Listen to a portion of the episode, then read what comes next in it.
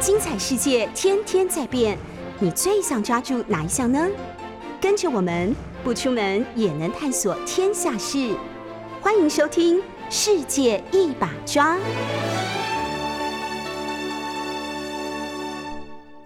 各位早安，今天是一月五号早上的九点零八分啊，我是杨永明。这几天大家在疫情方面，请还是要多注意啊，在台湾，因为 Omicron。其实真的是来势汹汹，美国这两天这个最新的确诊数字居然超过百万人哈，那许多人在检讨为什么 Omicron 会扩散的这么快。但有趣味的是，去年十一月这个首先发现 Omicron 病毒的这个南非呢，呃，最新的报道就是好像有一点在减退当中啊，所以没有错，也许它是以轻症为主。啊，这个恶化的这个比例跟这个 Delta 并不是那么的严重，但也许是不是我们已经打过两剂或更多呢？那当然，同时在整个这个两年下来的疫情，许多西方国家其实对于防疫的措施哈，还是让人摇头的，不是只有疫苗哦才是能够解决一切。现在证明 Omicron 你也挡不住。那现在在台湾。也开始有这样子的一种，就是说，至少在桃园机场已经有一些群聚的效应。我们看这两天啊，那有有人开玩笑说，现在可能全世界接下来最安全的会是那个北京冬奥的北京泡泡，尤其是对呃欧美国家，因为这个冬季奥运许多欧美国家的选手是他们的这个长项哈。那北京冬奥反而变成可能相对较安全，因为在这个中国大陆的清零政策以及对北京冬奥的许多的这个防范。不过这也同样是对北京对中国大陆啊的一大压力啊，对不对？Omicron，呃，真的是不要轻忽它。那我觉得在现在其实今年展开哈新的一年，疫情持续，希望是上半年能够看到它逐渐的。就是说转好，经济通膨，我觉得这是今年一个很大的压力，对对全球。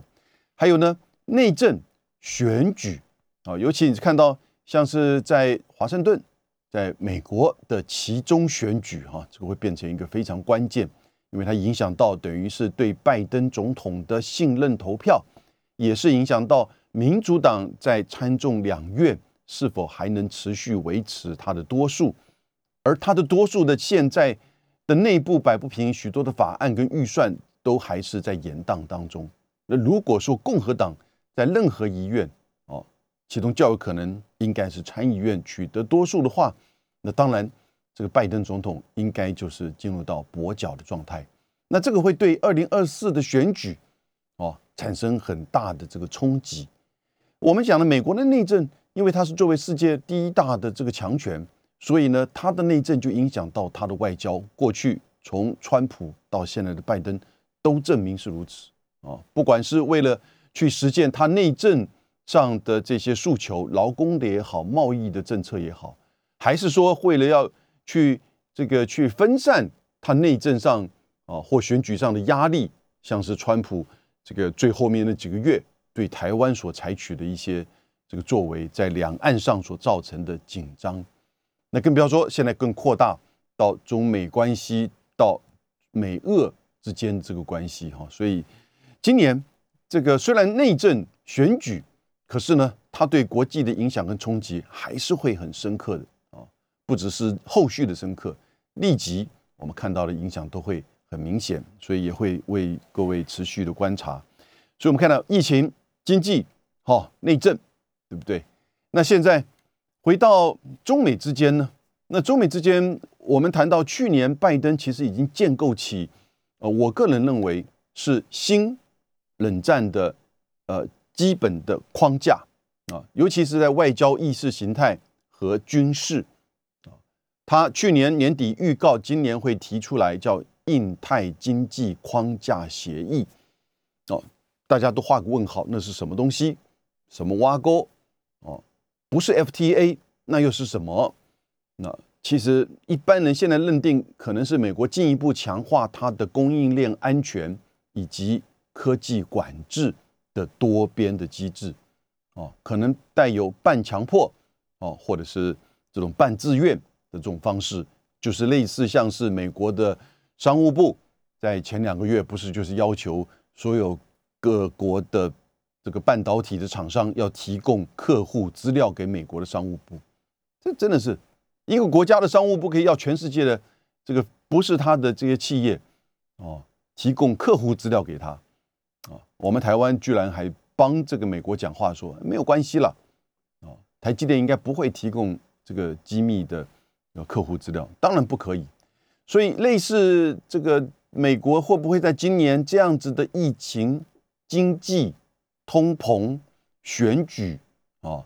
的这样子的一年这种压力之下，持续的去深化中美关系的这种新冷战的框架呢？还是说它可能框架已经建构在那边，然后呢，可能会再补充在科技跟经济的这一块。那现在这里面有一个关键点出来了，那就是意识形态，也就是民主人权。这个是美国的外交政策哈。我们了解美国的外交政策的话，其实他从就是应该是 Woodrow Wilson 啊，威尔逊总统，他刚好那个时候就是一次大战。的就是结束，美国在一次大战结束，等于是正式的成为实质上的成为第一大强国。他建构了国际联盟，啊，凡尔赛条约，啊，可是呢，被参议院给否决之后呢，美国转而内向，开始在他内部的就是说的事务，一直到二次大战结束，美国才真正的出来建构国际的经济跟安全的秩序，成为。就是说，世界的这个霸主取代英国。可是呢，当 Wilson 沃州 Wilson 威尔逊总统哈，威尔逊总统他是维吉尼亚大学的法学院毕业，到了普林斯顿念了博士，后来念做到了普林斯顿大学的这个教授。他所建构的外交政策，后来就展开对美国后续的外交政策很深刻的影响。那就是在道德面啊，在这种就是。人权跟民主啊的这个层面呢，会变成一个很核心的诉求，尤其是伴随着美国的这种两党的政治哈，都会谈到，就是说对外的行动当中必须要这个师出有名，要是一个正义之师啊。那当然这也受到的美国的这种清教徒或者是基督教文明啊的影响。那我讲到这边，你可能有一些比较了解历史的，觉得。那看看美国自己如何对待他的印第安人，或者是对待来自于非洲的黑奴啊，以及当时可能很多人都遗忘的来自于这个中国的，就是说这个外劳啊，等于是劳工啊，后来排华政策，所以当然也不限制于美国，加拿大亦复如此，以及在针对就是说墨西哥啊的这个战争啊，所以事实上美国的对外政策。因为受到威尔逊总统的影响，总是有这个意识形态这个层面。但是呢，你国家的这个对外政策，你到后来还是以自己本身的利益、经济利益、商业利益、哦安全利益，所以你会碰到许多的这种双标，或者是说不同的这种情境，在历史上层出不穷。而今天你又看到又来了，冷战的时候。不就讲共产主义对抗这个民族主义对抗自由主义对抗共产主义吗？现在又来了民主对抗这个专制啊！那那所以我们台湾这个民进党外交部陆委会经常不断的标榜，我们台湾是站在民主阵民主阵营的第一线。这这个话讲的蛮肃杀的哦，也就是说，我们似乎好像是在承担了哦，就是说。可能的冲突跟战争上的这种第一线的压力，哦，我觉得这个认知上就是说，我们在延续的美国的这种话术或者是这个理论上哈，那没有完全对他的批判，只是要了解美国的这个外交政策的一些各个这个层面。那但是呢，当你变成你自己的这个外交政策政策跟论述的时候，你要了解到。它背后的意涵啊，以及你透过这样一个政策的这种阐述的时候呢，你告诉你的这个人民，告诉你的社会，告诉你的企业界们，我们的态度是什么？那现在问题来了，美国把人权跟民主的议题哈，不断的视为现在中美关系的一个核心啊，从拜登到布林肯都是如此，尤其是最近三个事情，第一个就是对于新疆的种族灭绝的指控，第二个，国会通过一个法案，拜登也签署。对于新疆的这种强迫劳务的这种商品的禁止，第三个，因为人权跟新疆的议题而对北京冬奥采取外交的抵制，你看这三个就在同一个这个时间，尤其从去年十二月到现在，我看接下来到北京冬奥的时候呢，都面临到同样的情况。那这个过程当中，如果只是政府的作为，比如说北京冬奥的外交抵制。他说：“哎，我们不抵制运动员，我们只是说不派官方的官员前往北京冬奥。那结果，当白宫这么宣布了之后呢，加拿大、澳洲、英国也就跟着，还有立陶宛、还有科索沃啊，都跟着，而且就用外交抵制啊。那日本、纽西兰呢，都很低调的这个处理。呃，德国跟法国甚至还反对这样子的一个就是论述。”但德国的外交部长似乎有的时候啊喜欢发表他个人的意见，所以现在反而比较讽刺的是，上个礼拜确认了，美国的国务院还已经正式的向中国大陆提出了将近有五十位美国的国务院的官员，就是外交官要去参加北京冬奥。哎，Wait a minute，你不是说你外交抵制吗？不派任何的政府官员吗？为什么你现在申请五将近五十多位？一说从十多位，现在确认大概将近有五十多位，哦，要申请这个签证。那他的说法是要陪着这个运动员前往。不是在中国大陆就有大使馆吗？虽然这个大使还没有前往，所以现在其他几个国家啊，这个跟着美国喊外交抵制的喊得很大声的英国、澳洲，突然有一点觉得这怎么回事啊？那因此。这样子的一个这个外交抵制，呃，就受到质疑。但是呢，外交抵制的外交的意思就是说，他不阻止，哦，不会去影响运动员。我个人是反对这样子。我觉得政治不要去影响体育，尤其是全世界最重要的体育的盛事，过去的历史上很少见啊。而且它背后，你之后回过来看。多半都是国家之间外交这种斗争所用的这种工具，而这个工具把体育盛事给工具化、外交化，到后来影响受损的还是体育运动员，还是我们大家啊所喜爱的这个奥林匹克的这个竞赛，以及奥林匹克所代表的是什么？这个就有所争，必也争乎你必就是要做这种运动的竞赛，与维持运动精神。而外交会扭曲了啊，人类之间的这种运动精神的啊，这种就是说延续。所以我是觉得，在外交抵制这一块，现在大家看的，就是说大概没有什么再有啊后续的这个发展啊。那可是呢，现在关键的就在新疆。那这两天，来自于《华尔街日报》还有 BBC 啊，这两个都。一个是在美国，一个是在英国，比较中间偏右，尤其是对中国大陆啊，在这个中美对抗过程当中呢，相当批判的，就是媒体都报道特斯拉现在要在中国大陆的新疆，在去年十二月二呃这个三十一号的时候，特斯拉的官方的微博发文，表示会在乌鲁木乌鲁木齐特斯拉中心啊，这是什么中心呢？这是一个销售中心啊，销售中心就是新疆这个省在乌鲁木齐的一个销售中心开幕了。然后呢，这个他们上面就写啊，就是说 Tesla，然后呢一个新字啊，，I 新疆的这样的一个手板的这个合照。那这个马上《华尔街日报》。BBC 就说啊，这个是特斯拉会卷入到中美之间对于新疆议题的争执，因此会引起人权、的争议啊，以及公关的困境。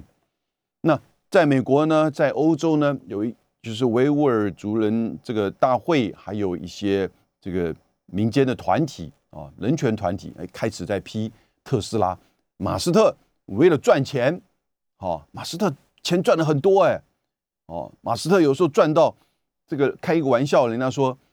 马斯特说，哎，帮我去买一买一个这个 Starbucks，结果呢，他底下员工帮他把整个 Starbucks 公司给买过来了。OK，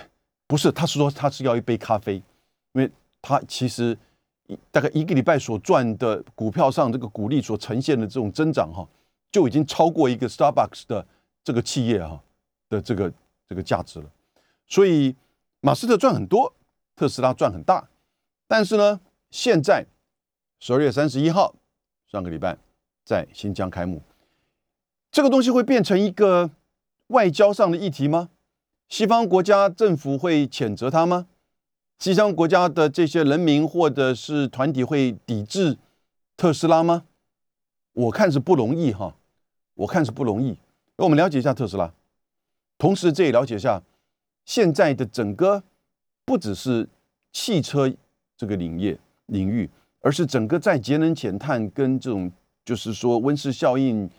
这个激烈这个气候啊情况之下啊，我们面对就是说电动车的发展。二零二一年的特斯拉，你看现在已经交付了九十三，二零二一年交付了九十三点六万辆哈。它第四季就这个交了，就已经生产了三十点八万辆啊。他们预计今年二零二二年特斯拉啊可以让就是说路上的特斯拉到四百万辆啊，四百万辆，也就是说从过去到现在，那在就是二零一二年它开始生产，目前已经累积了两百三十三万，所以如果加上二零二二的话，认为到会到四百万辆特斯拉在街上跑，你是不是开特斯拉？哦，我坐过，哦，台湾的这个大车队的这个多元技能车哈，哎，有一次我坐到这个特斯拉，还蛮安静的啊，坐的舒，这个还蛮舒服的。那特斯拉就是应该有三个主要的大厂吧，一个是德州厂，一个是加州厂，还有一个上海厂。那上海厂是什么时候开始的？你大概不敢相信，二零一八年十二月破土，啊，二零一九年十二月投产，一年破土。建厂，然后呢，产业链这个一年之后就开始生产投产。那二零二零年呢，整个在上海厂的这个生产已经超过了十五万辆啊的这个特斯拉。那所以呢，这个相较于在德州、加州，哎，不遑相让哈。到了二零二一年呢，也就是去年，上海厂又创纪录，大概。现在应该是确认哈，今天一月五号，整个特斯拉在上海厂去年的产量将近会突破六十万辆，而这六十万辆里面，大概有就是四成是出口，出口出口到回转美国去，因为现在特斯拉两个最大的市场，一个是在美国，一个是在中国大陆，有六成是在中国大陆的这个本地的这个客户哈。那尤其是这一阵比较特别强调出货，因为中国大陆大概这个对于电动车的补助啊，应该是到今年年初的时候呢就会就会停掉，所以他们现在赶得在就是在这个补助之前呢，要赶快交货啊给客户，还能就是说得到一些这个补助。所以你看六十万辆的这个六成，也就有三十六万辆这个左右哈，是这个在中国大陆销售。那当然其实。呃，整个我们看到就是说，这个整个现在，尤其是特斯拉，你看我们刚刚提到这个，到了今年年底的时候呢，可能就会达到四百万辆的这个生产这个量哈。因此，他现在宣布要在乌鲁木齐，在新疆设立一个销售中心。新疆在太阳能板的电池材料上面啊是。占有全世界很重要的生产的地位，所以也就是说，它其实在整个我们在面对这种激烈气候啊的节能减碳上面，特斯拉是在电动车这一块，新疆的在太阳能啊这种电池材料上面，都各自有各自的作为跟贡献。啊，尤其面对到就是说各国现在在 COP26 英国的这种气候变迁大会，中美还共同提了一个联合宣言，所以各自的努力，不管尽管尽管他获利很高是没错了，也许他就是在这时间点，也许他个人马斯特很会做行销，啊，当然，也许这个特斯拉车子真的做的不错啊。中国自己本身的许多的电动车也希望开始要准备要超车，哦，这个特斯拉，哦，连我们台湾的这个就是红海也开始要在做整个电动车的这个平台。为什么？因为就在上一次 COP twenty six 的这个大会当中啊，有十一家全世界的大车厂共同发表了一个联合的宣言，也就是预计要在二零三五年啊开始只生产。就是电动车，啊，也就是说，汽油车或柴油车到了二零三五年就不生产。但并不是所有的车厂都承诺哈，像那个 Toyota 就没有去签这个协议啊。可是呢，呃，特斯拉当然也没有去签，因为特斯拉自己本身就是做电动车嘛哈。因此，你就看到这个大的发展的趋势。那这个时候，特斯拉在中国这样子的一个有上海厂又有这样子的产量，是它最重要的市场。他跑到新疆来设一个销售中心，我觉得没什么问题嘛。你更不要说德国第一大企业这个福斯汽车，老早在乌鲁木齐就有个大的这个汽车厂啊，也没有因为在中美的这个新疆的事件啊或人权的这个事件这个冲突当中啊，福斯有做任何的这个政策的改变。现在特斯拉跟进在新疆设销售中心，但是呢，居然引来美国、英国。媒体的报道跟各方的质疑，特斯拉到新疆去设了销售中心，在去年年底的十二月三十一号，也在中国大陆的微博上公开出来。他也没有去摇旗呐喊，他挂大为广播，这是一个他的销售策略。在中国大陆，你你看，我说他有德州厂、加州厂，然后呢，上海厂。二零一八年这个破土，二零一九年生产，然后呢，到了二零二一年，去年已经产量达到六十辆，四成外销，六成这个卖给中国的客户。那今年的预计呢，可能会整个特斯拉会这个又是一样大卖。可是呢，它在中国大陆这样子一个重大的市场，终于在这个新疆开设了一个销售中心，在乌鲁木齐。《华尔街日报》BBC 啊，觉得这是一个重大的事件，因为呢，这么大的一个国际的这个企业，并没有去遵守美国的政策。美国拜登政府认为新疆的对乌尔维吾尔族人进行这个种族灭绝，然后呢，还通过了这个法案，拜登也签署啊，然后呢，只采取就是说，这所有的商品，这个商品是你要证明你自己没有这个使用这种强迫劳工。哦，否则的话呢，所有新疆的商品都会被禁到禁止进入到美国。哦，这个是美国很特殊，这不是这个假设你推定推定无罪啊，就是就认定你是全部有罪。你要认明你自己没有罪，没有使用这个强迫劳工的话，你要自己提出这个证明，然后抵制北京冬奥。所以美国以在中美对抗之间。以新疆的议题为核心建构的，就是说在人权、在民主啊、对抗专制上面的一个这个主轴，把它甚至上纲到多到这个种族灭绝。而这个种族灭绝，美国自己的国务院的法律顾问室反对，英国的首相强生反对，加拿大的总理啊杜尔道也不那么认为。也就是说，他们都不那么认为说，在新疆所发生的是种族灭绝。你就不要忘记新疆之前啊所产生的恐怖攻击事件，遍及整个中国，尤其在新疆过去这二十年之间，美国因为反恐战争可以去打伊拉克，呃，把啊打阿富汗，然后打伊拉克，把阿富汗占领二十年，造成阿富汗人民军民多少的伤亡，而二十年之后呢，这种仓皇的这个撤军，造成现在阿富汗。严重的人道危机，那个是什么呢？那个是什么呢？而参与到阿富汗战争的，从美军到澳洲的军队，都被国际刑事法庭认定，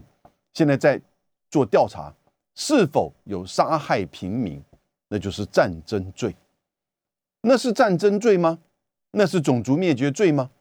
那是还是说是一个反恐战争，对不对？我觉得这个东西都可以公开的这个讨论，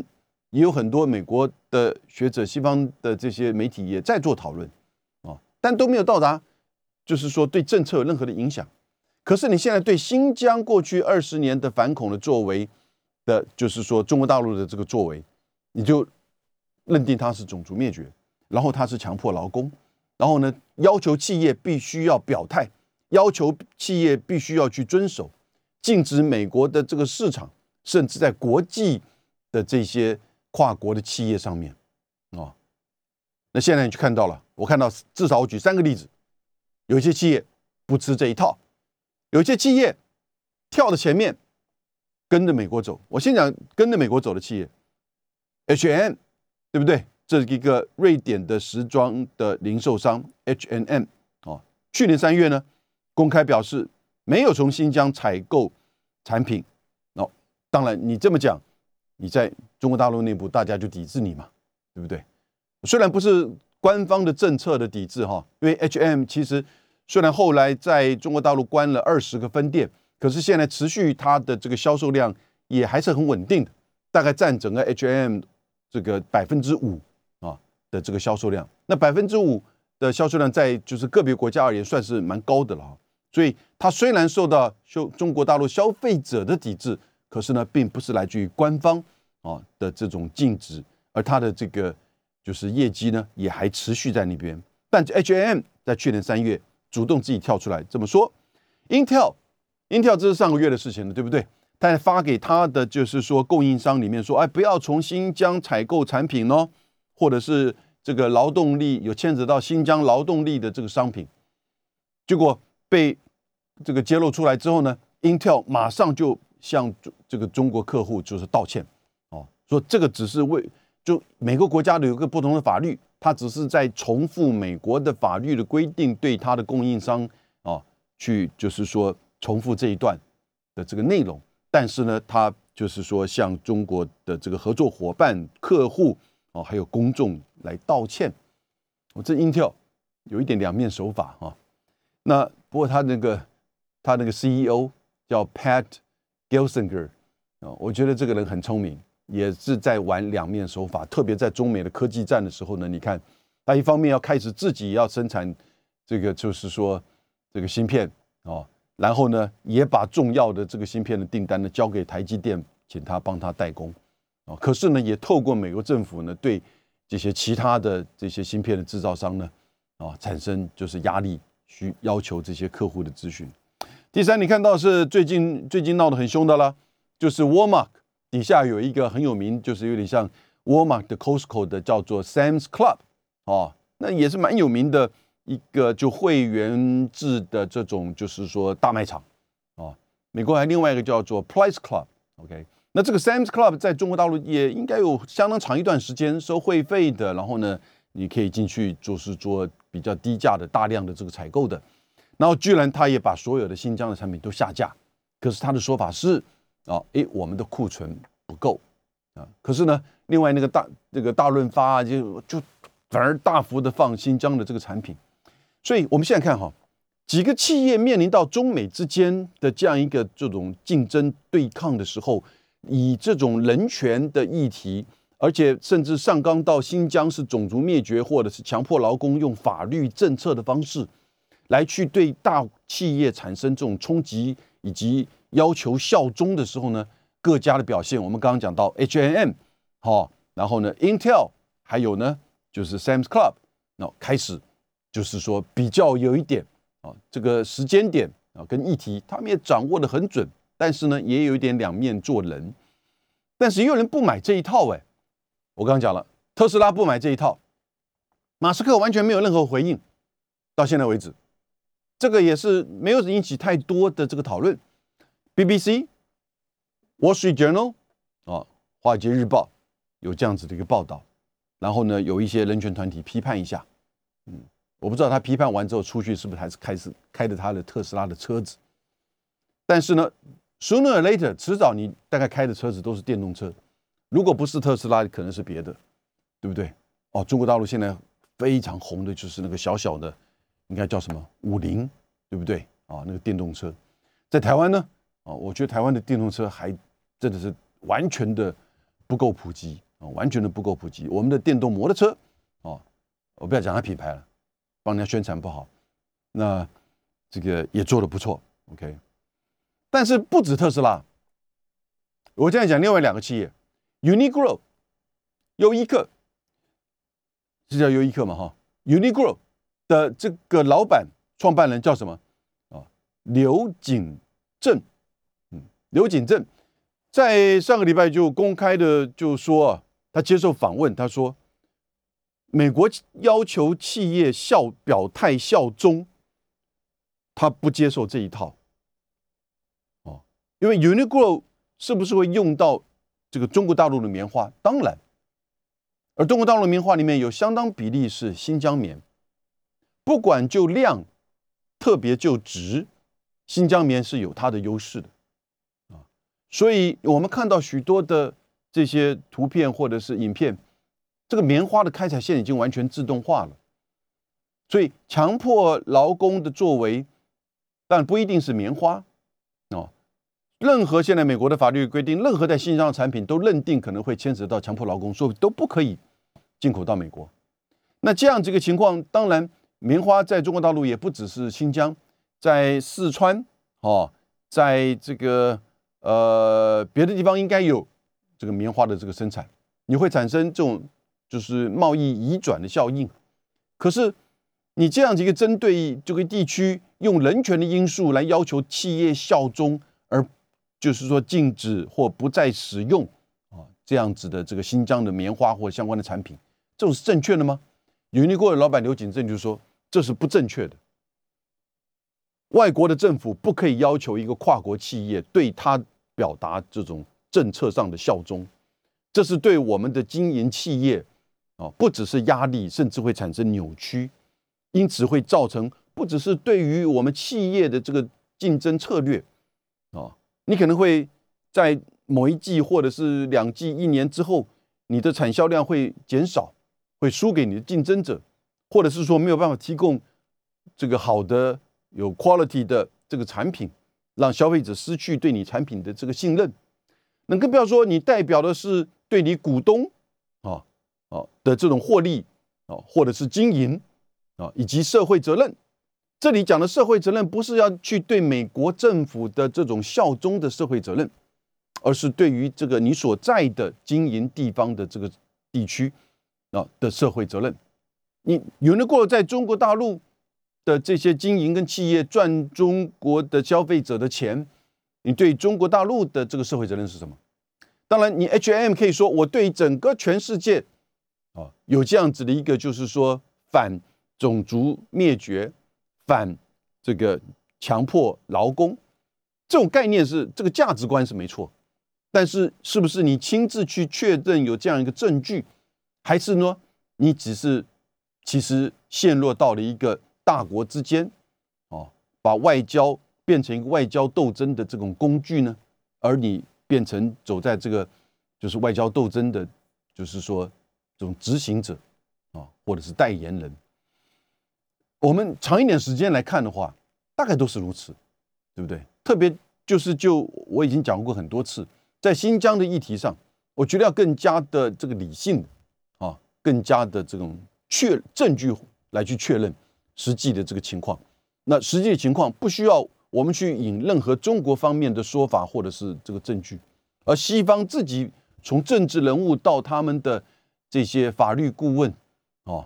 到我们从学界的这个观点来看，这个说法其实都是有待质疑的。还有一个企业我也必须要提出来，又在这一段期间呢，我觉得。当这么多的大企业必须要去面临到一个大国的外交政策，针对他国的这些啊政这种指控，要去做回应，或者是说要去做解释的时候呢，我觉得这个对企业而言不是太大的压力了嘛？那你会影响到这个企业的整个经营、创新啊，以及市场，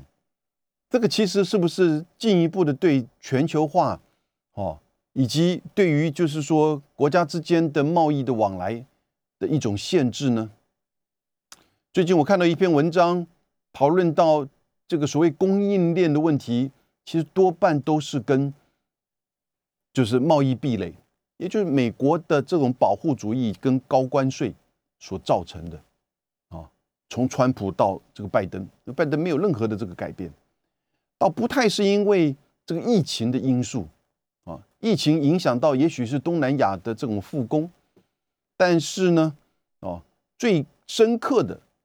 那么严重的这种供应链的这种全面性的问题，其实真的跟贸易壁垒、保护主义啊密切相关，这是结构性的因素。这个时候呢，我刚讲另外一家企业就又跳出来，西门子，德国的西门子这个企业的总裁啊，应该叫傅建明，翻译成中文的话，西门子在德国算是前五大企业，德国第一大是福斯，第二大大概是那个保险公司。第三应该是 B N W，第四呢，应该就是西门子企业。西门子企业的总裁傅建明说：“哦，他反对德国现在新的那个外交部长叫贝尔伯克，啊，贝尔伯克，绿党的前党首。那他英文都讲不太好，然后呢，他把绿党第一次执政的经验。”啊，很快的，他就认为说，应该对中国采取强硬的态度，应该不应不应该参加北京冬奥，然后呢，对于相关的这个就是说，呃，强制劳工的商品呢，应该予以这个禁止。那就是跟着在华盛顿的一个论述在走，啊，因为这个在媒体上，在就是说现在的国会议员啊，民粹的这种声浪上，它很容易凸显出来，很容易被标榜出来，很容易被标榜。但是背后是真实的吗？如果他真的种族灭绝，我们当然抵制嘛，对不对？如果他真的强迫劳工，我们也当然不赞成了啊，或者是用童工，是不是？以前那个 Levi's 的 jeans 牛仔裤，那被指控使用童工，他自己后来发现到，在他的供应链当中蛮严重的啊，在东南亚，在孟加拉，对不对？我觉得那个过程当中，也许去检视。去要求他自我去对他供应链哦某种程度的这种要求，这是 OK 的。可是呢，这很清楚，现在是大国的这种美国对中国的一种压制啊指控，因为美国自己本身都他的法律顾问室啊，他的就是许多的这些政府官员也都不这么认为，应该到达用这种程度，因为这变成一种外交上的斗争。那结果企业必须要这么说，西门子的这个总裁。他就 CEO，他就说：“他说中国大陆在过去二十年为十亿人脱贫，这是多么重大的成就啊！在经济人权这个领域啊，过去二十年为十亿人脱贫。今天中国大陆的人均 GDP 啊，二零二一年我们现在不确定，二零二零年是已经破一万美金。如果是在这个沿海的各省的话，哦，我想其实。”有一些省已经超越过台湾，或有一些都市已经超越台湾，但台湾因为这个疫情，也因为跟中国大陆这个贸易的关系，好，我们去年百分之四十四左右的这个对外的出口是跟中国大陆跟就是香港啊，所以我们的增长，你不要说最近不是很红的长隆海运嘛，羡慕你死的，就是这个四十个月哦的这个年终奖金，长隆海运有一半的。营业额是来自于中国大陆，所以在中国大陆这个台台湾，因为这样的发展，去年一去年我们的这个人均 GDP 达到了三万两千七百八十七块美金，哦，这已经历史新高了，而且跟韩国也越来越接近了。前一阵子我们跟韩国是越差越远啊，现在哎跟韩国越来越接近，但是呢，各位要了解，这个是因为我们的科技产品没错，但也因为是两岸贸易啊。是不是？所以这个时候，如果你因为美国这样喊，你去大声的去说针对中国大陆的人权喊怎么？我觉得你要确认这个证据，否则的话，你在自断你的生路嘛？是不是？这就是不理智的、不理性的。西门子自己讲，西门子讲的更这个有格局。他说，这个过去二十年，中国政府为十亿人口脱贫。这是多么重大的经济人权的成就，这也是人权呐。那他说，每个政府都会，每个国家都会犯错，可是要用外交抵制的这种方式，哦，这个其实是不正确的，这是扭曲，不管是企业的经营，或者是全球化啊的推动，以及国家之间相互的交往。这个西门子的这个 CEO 啊，我觉得他应该来做这个外交部长，啊，也许他不愿意了哈。德国人看待很多的这个事情呢，他比较会更加的从务实的、理性的这个观点来去看待，也就是梅克尔啊，他的这样子十六年来所呈现我们对德国人这种认知，而现在所幸的是，现在的这个总理肖兹，过去是梅克尔的，就是副总理兼财政部长，他现在也展现的是比较务实的啊这个态度，理性的这个态度，不求什么。我觉得，因为价值观可能大家每个国家不同，或者是你跟我都不一样，哦，理念、政治理念或政党的认同，大家可能都不一样。但理性是不是应该都会有一致的？也就是说，你要理性，你要有证据，然后呢，你要有依据。有多少东西讲多少话，不确定的东西其实不能够这么明确，这么政治。尤其是甚至进一步，你把它变成一个外交的强制的这种政策，你影响到的是你美国来这个使用的这个棉花，或者是这个产品，对不对？或者是说呢，呃，你给你影响到的是太阳能板。我举例而言，大家现在出口到美国的商品，可能如果避免使用到新疆棉，那甚至连中国棉都不敢用了，因为你怎么去区分，对不对？所以呢，可能有另外一条产线。如果今天 Uniqlo 真的要这么做，Uniqlo 在美国的产品可能大概就会垫价钱垫高五趴十趴也不一定。这你美国的消费者愿意这样负担吗？你现在面临到这么严重的这个通膨，你又增加了一个消费这个垫高的这个因素。你对于中下一般的老百姓，你真正能够思考到的时候，有没有去想到这个问题？也许因为他们。不屑于买 Uniqlo 的衣服，或者是 H&M，他们可能买的都是 Saks Fifth Avenue，或者是那个 Nordstrom，被美国快闪抢劫啊，做 Target 的这些这种这种富有的百货公司。当这些决策者在做这些华盛顿里面的圈子里面的人在做这些决定的时候，他们知道它影响到不只是企业的获利而已，或者股东的收益。我们都不讲这些。获益或者是收利收收收益的这个层面，它影响到的是整个这种供应链上的这些劳工啊的生活，或者是它的产品的这个价格的变动，而对这个消费者产生的压力，对不对？现在绝大部分的消费者，我们台湾也是一样啊，平均的薪资大概是八百一十一万的这个受薪阶层。平均的薪资是多少？在前年二零二零年五十点一万台币，也就是每个月不到四万，将近四万块。一半以以将一半以以左右的人呢，哦，也就一半以下的这个左，大概有将近三分之一，甚至都不到四万块。而如果 Uniqlo 的衣服涨价了，如果这个 Tesla 的车子涨价了，对不对？大家未来使用电动车或者是 Uniqlo，所以当我们决策者做这些决定的时候，尤其我也要警告我们台湾的这些决策者，看这些问题的时候，不是只看台美关系，不是在看人家喊这个喊怎么样喊的一些议题，我们自己本身的利益是什么？两岸的贸易对台湾的重要，台湾的经济跟台湾的人民的生活，哦，生存的重要性是什么？而不是只是为了台美关系让美国高兴，还是说是为了你自己的政权跟选举，